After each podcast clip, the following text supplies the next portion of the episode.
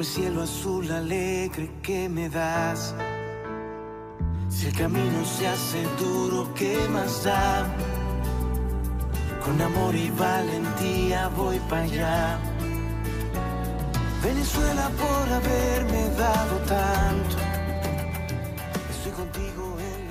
Listos en la recta final de Buenos Días América, la última hora, quiero decir, conectados con todos ustedes de costa a costa, agradeciendo su sintonía y agradeciendo que enciendan la emisora en su localidad. Por supuesto, vamos a hacer un recorrido por donde nos escuchamos en Phoenix, Arizona, en Los Ángeles, California, en Miami, Florida, en Chicago, Illinois, en Las Vegas, Nevada, en Nueva York y en nuestras diferentes emisoras en Texas como Houston, San Antonio, Dallas, McAllen. Gracias por estar en sintonía. Les recuerdo que también sonamos en las aplicaciones Euforia y Tunin. Si están en los Estados Unidos, Euforia es perfecta. Nos buscan allí como Univisión Deportes Radio y listo, estamos conectados. Y si tienen que salir de los Estados Unidos, es ideal que nos sintonicen a través de Tunin también acá en los Estados Unidos. Nos puede buscar allí como Univisión Deportes Radio. Gracias a los que van en la carretera, canal 467 de Sirius XM y por supuesto a los que nos escriben, nos comentan y nos dan sus opiniones a través de Buenos Días AM,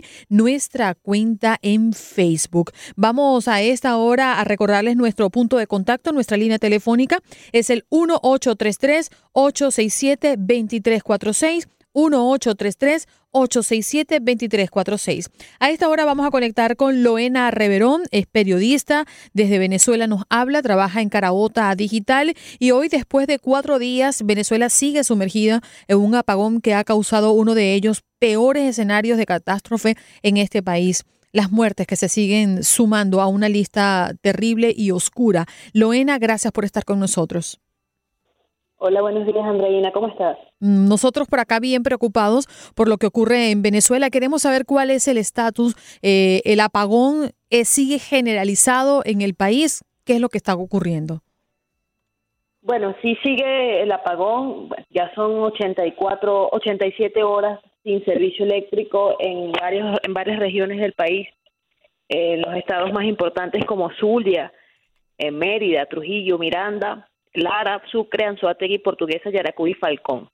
Son los estados más afectados donde no ha llegado la luz ni por un minuto, según los reportes de, de, diputados de la Asamblea Nacional y también de los mismos usuarios de las redes sociales, que es por allí que uno se ha podido medio comunicar con la gente. En Caracas el servicio ha sido intermitente. Yo estuve 21 horas sin luz eh, desde, el, desde el jueves hasta el viernes en la tarde. Eh, después se fue otra vez, eh, quedé 12 horas más sin luz, porque además cuando falla la electricidad, este, nos quedamos totalmente incomunicados porque, bueno, las operadoras colapsan. Claro. Yo estuve incomunicada todo ese tiempo, gracias a Dios llegó ayer la, la electricidad y no se ha ido más, no ha fallado más pero por ejemplo acá en Caracas hay gente que todavía también tiene 87 horas sin servicio eléctrico, la gente de la que uno no sabe, por ejemplo yo, mi familia vive en el estado de Yaracuy, la mayoría de mi familia vive en el estado de Yaracuy y yo no he sabido nada de ellos desde el jueves en la tarde. Entonces es un tema como desesperante porque todo está colapsado, las estaciones de servicio están colapsadas, eh, no hay gasolina, no hay electricidad en algunas zonas, pero la gente está igual en las colas esperando a que se restablezca el servicio para, bueno, poder surtir los tanques. Luena, y para que la gente eh, entienda, no, no solamente se han quedado sin luz, esto repercute en otros ámbitos. Por ejemplo, la gente que ya no puede cocinar con gas porque no hay bombona, no hay gas en Venezuela, eh, tiene que pues tener una cocinita eléctrica para sobrevivir y poder hacer la comida. Por ejemplo, si no tienes luz, no tienes mm, cómo cocinar tampoco. No, no funcionan las bombonas de, mm, las bombas de agua. Tampoco tienes agua en algunos sectores que permanentemente hay que decir, hay otros sectores que permanentemente están sin agua y así sucesivamente. Ahora, ¿cuál ha sido la reacción del pueblo? Porque como tú bien dices, tú te quedaste incomunicada durante todas esas horas que no tenías eh, luz, pero la gente que sigue no teniendo el servicio eléctrico, ¿qué pasa en las calles de Venezuela? ¿La gente se ha volcado o por lo general están asustados y no quieren salir de casa? ¿Qué pasa? Las primeras horas, que puedo decirte que las primeras 48 horas de calma. En muchas regiones yo creo que bueno la, la pasividad de no es impresionante, cada día se supera porque la gente no salió a protestar como en otras oportunidades. Las protestas comenzaron cuando llegamos a las casi horas. Eh, bueno, en algunos sectores ya cuando eh, pasaron las 48 horas, en algunos en algunas regiones sí se empezaron eh, se empezaron empezó a protestar. La, pero bueno, la represión llegó inmediatamente porque eso sí llega rápido, ¿no? Entonces, este eh, a la gente estaba con miedo porque no es fácil protestar en la oscuridad. Además que eh, los cuerpos de seguridad como la FAES o la PNB se ocupan de monitorear desde dónde estás protestando, desde dónde saliste, para después ir a la casa de la persona y llevársela detenida. Normalmente lo hacen de noche. Entonces, si, si, sumamos a que lo hacen de noche y no hay electricidad, entonces creo que la gente se ha se ha contenido un poco de protestar. Sin embargo, ayer hubo protestas en Maracaibo, en Vargas, en La Guaira, en Táchira también hubo protestas. Hubo varias protestas ayer, pero como te digo, fueron reprimidos con perdigones. Bueno, por ahí circularon unas fotos de mujeres que fueron reprimidas en el estado Vargas por las FAES y la PNB y eh, porque principalmente porque la gente se le está dañando la comida y porque no tienen cómo procesarla o no tienen cómo cocinarla. Eh, han circulado fotos de gente cocinando en el fogón. Yo he salido poco de mi casa por medidas de seguridad. El metro de Caracas no está funcionando desde el jueves en la tarde. Eh, salí ayer en carro y hice un recorrido por la ciudad, la ciudad totalmente desolada eh, había muchas bombas, había mucha gente buscando conexión en las autopistas, pero con precaución porque aparte de esto, la inseguridad, eh, si estás en tu carro, pues se reportaron muchos casos de personas que fueron atracadas en la autopista mientras buscaban señal. Oh eh, también vi muchas colas en llenaderos de, de, acá, de la ciudad de Caracas, por ejemplo, en, las faldas del Cerro Ávila, donde la gente iba a surtirse de agua porque la, la situación es desesperante. Afortunadamente, este, yo tengo agua, pero hay muchas colas para comprar agua y, llama la atención que el agua está siendo vendida en dólares. También es, es, es, un caso que hay que destacar. Eh, un galón de 5 litros te lo venden en 4 dólares, algo exagerado. Eh, por ejemplo, eh, el hielo, la bolsa de hielo la empezaron a vender en 2 dólares el, el, viernes, pero eh, ya ayer domingo eh, la estaban vendiendo en 10 dólares. Y era un tema que hay muchas personas procurando hielo para poder conservar medicinas para, por ejemplo, para eh, personas con insulina, ¿no? Claro, eh, se dializan. Eh, sí, exacto. Las personas que se dializan, había familias buscando hielo, refrigeración o buscando colaboración en plantas eléctricas. Ah, te cobraban por cargarte celular en dólares. Eso es lo que te iba a mencionar. No solamente es la necesidad del agua en este caso, sino que en esa cola donde hay cientos de personas con tobos para llenar los galones de agua para poder asearse, porque tienen tres y cuatro y cinco días sin bañarse, pues aparte te cobran por Mm, cargar un teléfono celular. Ahora, Loena, ha descrito y, el escenario, las calles desoladas, eh, un país a oscuras, eh, la gente reprimida, no quieren salir de su casa. Además, debemos decir que nuevamente se ha declarado día eh, en emergencia y no se suspendieron las clases, se suspendió las jornadas laborales por segunda vez dentro de este apagón. Imagínese el escenario que hoy vive Venezuela. Pero a propósito de esto, Juan Guaidó el presidente interino, convoca a una reunión extraordinaria para el día de hoy en la Asamblea Nacional con el objetivo de solicitar un estado de emergencia nacional. ¿Qué significa, qué implica este artículo 338 de la Constitución de Venezuela? Bueno, Andreina, lo que yo entiendo es que van a eh, van a buscar la manera de decretar un estado de emergencia en Venezuela. Sin embargo, eh, recordemos que bueno, Juan Guaidó no tiene es presidente encargado, pero hasta ahí. Lamentablemente no tiene el apoyo de la Fuerza Armada Nacional ni de las fuerzas de seguridad del Estado. Y es como difícil que él pueda hacer algo. Había gente ayer diciendo que fueran a Sidor, es imposible, Sidor está militarizado, por eso es que muchos venezolanos no creemos la historia, el cuento del, del régimen de Maduro al decir que eh, fue un sabotaje interno en Sidor, es imposible, es más fácil entrar a Fuerte Tiuna que entrar a Sidor. imagínate. ¿no? Entonces, Sidor está militarizado, tiene anillos de seguridad, tú no puedes entrar. Eh, lo que entiendo es que hoy a las 12 del mediodía se va a iniciar la sesión de emergencia donde se debatirá el colapso eléctrico y la paralización de Venezuela. Bueno, por supuesto que estos culpan a, eh, desde la Asamblea Nacional se culpa a la, a la, negligencia y responsabilidad del régimen Nicolás Maduro y la situación es de, de, urgencia porque, bueno, se está hablando oficialmente por parte de Guaidó de 21 fallecidos en hospitales, según el diputado José Manuel Olivares, pero hay datos extraoficiales que dan cuenta que solo en Maracaibo van más de 200 muertos.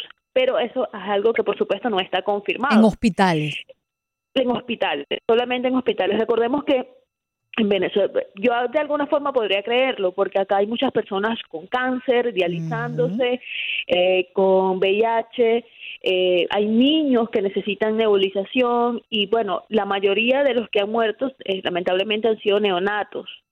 Hay muchas personas con diálisis que han muerto también y eso, bueno, pues lleva a Juan Guaidó a decretar esta emergencia nacional, pero nosotros yo por, yo, por ejemplo, no sé específicamente hacia dónde vamos con este decreto de emergencia. Eh, de emergencia. No sabemos si es que esto dará pie a una intervención humanitaria internacional, que es lo que hace tiempo se está solicitando. Y de hecho, lo que me llama la atención es que la mayoría de la oposición, los políticos, eh, ha sido como un un, punto fuerte, eh, están pidiendo la intervención y de todos los frentes de la oposición. Eso me llamó la atención durante las últimas horas. Pero también quiero preguntarte por el tema del apagón específicamente. ¿Qué dice el gobierno más allá de que esto es un sabotaje? Pero mm, le dan la promesa al pueblo de que van a reanudar 100% o van a restablecer el servicio eléctrico y por otra parte, porque es que escuchamos que iban a poner sectorizadas la, la electricidad en diferentes puntos del país. Y si eso es así, estarían los venezolanos además viviendo con un calendario para poder vivir con referencia a la electricidad. Sí, un calendario y además de una violación de, los derechos humanos. De todo. Porque, porque o sea, el, el principal derecho es a estar comunicado, uno de los principales derechos es estar comunicado eh, al agua, a, a la, o sea es impresionante. Yo no yo no yo no yo el jueves el jueves viernes sábado el sábado decía que no tenía le decía a mis amigos que me escriben del exterior que no tengo palabras para describir lo que hemos vivido en las últimas horas. Pero lo que me dice eh, con respecto a, la, a que la oposición está pidiendo una, una todos están alineados pidiendo ayuda internacional eso está pasando desde el 23 de febrero. Lo que pasa es que, bueno, por, no sabemos las razones por las que no se ha podido eh, concretar esto. En Venezuela en los últimos en las últimas semanas, si bien ha habido si bien si bien es cierto ha habido mucha emoción por Guaidó, mucha esperanza y expectativa, también ha habido mucha desinformación, porque hay cosas que no se dicen. Por ejemplo, no sabemos a ciencia cierta, como me preguntas, el régimen de Maduro no ha dicho cuándo se va a restablecer definitivamente el servicio. Hay muchas especulaciones. Eh, ayer una compañera de trabajo decía que el Consejo Comunal de 23 de enero decía que la luz se podía restablecer, eh, eh, normalizar el servicio eh, dentro de un mes. Pero eso no es garantía, por supuesto, porque nosotros tenemos cinco años de colapso eléctrico en Venezuela. así es. No se siente en Caracas, no había sido noticia mundial, pero yo tengo familia que ha vivido en el interior de Venezuela tres días sin electricidad. Hay zonas rurales de Venezuela, como los estados Falcón, el, el estado Bolívar, el Estado, eh, el Estado portuguesa, donde hay personas que no tienen servicio eléctrico. Hay zonas de Venezuela donde tienen seis meses sin agua, sin agua en las tuberías, tienen que pagar cisternas en zonas tan cercanas como el Estado de Agua e incluso aquí mismo en Caracas, Andreina. Loena, y se le pasa la vida en una cola para agua, una cola para comida, una cola para gasolina. ¿Cómo te sientes tú, Loena? Quítate la chaqueta de periodista. ¿Cómo te sientes como venezolana, como ciudadana, como la que vive allí y que todos los días tiene que luchar con una adversidad? ¿Cómo te sientes tú? Yo siento una gran frustración, pero eh, trato de bloquearme a veces, de ponerme un, una caparazón y no quebrarme, porque si lo vivo como ciudadana, he sentido muchas veces que me voy a quebrar porque son muchas cosas las que se viven aquí en Venezuela. Por ejemplo, usar el metro de Caracas es, es, una, es algo desesperante. Hay trenes del metro de Caracas que no tienen aire acondicionado eh, y sales de allí y ves cada cosa, ves cada caso, ves gente atracando en el metro de Caracas, nada más por allí, ¿no? Es mi experiencia, es la que yo siempre pongo pongo eh, por encima, ¿no? Cuando me, he visto la necesidad de usar el metro de Caracas, por ejemplo, pero cuando eh, no tenemos agua en Venezuela, yo no he, sufrido tanto esto, pero hay muchos compañeros de trabajo y que sí lo han sufrido, sí lo han padecido. Mi, mi propia familia en el interior del país eh, lo ha vivido, además que, como dices tú, cola para comprar gasolina, cola para comprar agua.